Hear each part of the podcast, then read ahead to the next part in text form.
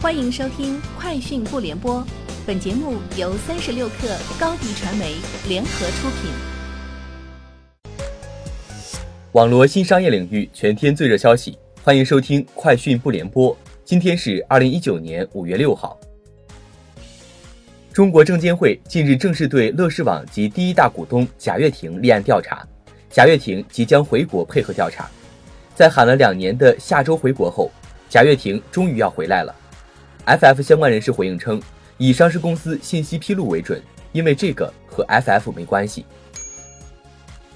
据外媒报道，当地时间五月五号，波音公司表示，早在二零一七年，他们就发现波音七三七 MAX 飞机的飞行员预警系统出现了故障，但管理层一直到印尼失航空难发生后才意识到此问题，直到埃航坠机事件发生后，该机型才被停飞。根据波音公司的说法。一种据称可以显示飞机迎角差异的指示器，需要购买之后才会被激活，但包括狮航和埃航在内的航空公司都没有购买该指示器。美团推出新品牌美团配送，并宣布开放配送平台。美团配送将在技术平台、运力网络、产业链上下游等方面向生态伙伴开放多项能力，帮助商流提升经营效率，推动社会物流成本降低。美团高级副总裁兼道家事业群总裁王普忠表示，配送网络的延伸和开放绝不仅仅是人力资源的复用，而是要针对不同行业的需求，设计不同的履约产品，升级配送调度系统，要让配送像云计算一样即需即用。据外媒报道，在过去一年里，印度海德拉巴一支由二百六十名合同工组成的团队。浏览了自二零一四年以来发布的数百万 Facebook 照片、状态更新和其他内容，并按照 Facebook 所说的五个维度对内容进行分类。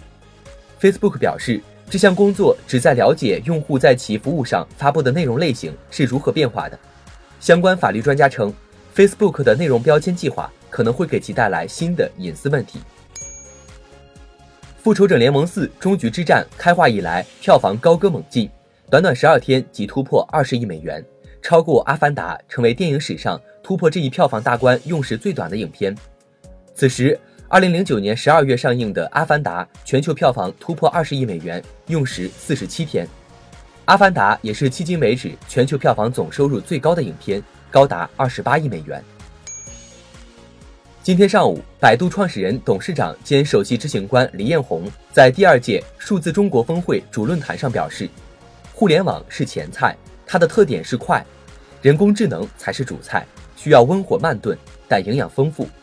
未来没有一家企业可以声称与人工智能无关，吃不到这道主菜将失去一个时代。今日，电影《流浪地球》于中国内地正式下映，该片于二月五号大年初一上映至五月五号，《流浪地球》内地总票房达四十六点五五亿元人民币，票房成绩暂居中国影史票房第二位。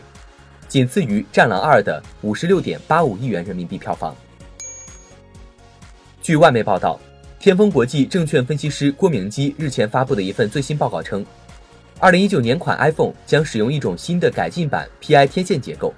而由于新的超宽带升级，二零一九年 iPhone 的天线技术成本将比去年同期增长百分之十到百分之二十。不过，这将提高 iPhone 在室内导航方面的性能。另外，郭明基表示。二零一九年下半年，iPhone 的出货量将与上半年持平。以上就是今天节目的全部内容，明天见。欢迎加入三十六氪官方社群，添加微信 hello 三十六氪，h e l l o 三六 k 二，获取独家商业资讯，听大咖讲风口，聊创业，和上万客友一起交流学习。高迪传媒，我们制造影响力。商务合作，请关注新浪微博高迪传媒。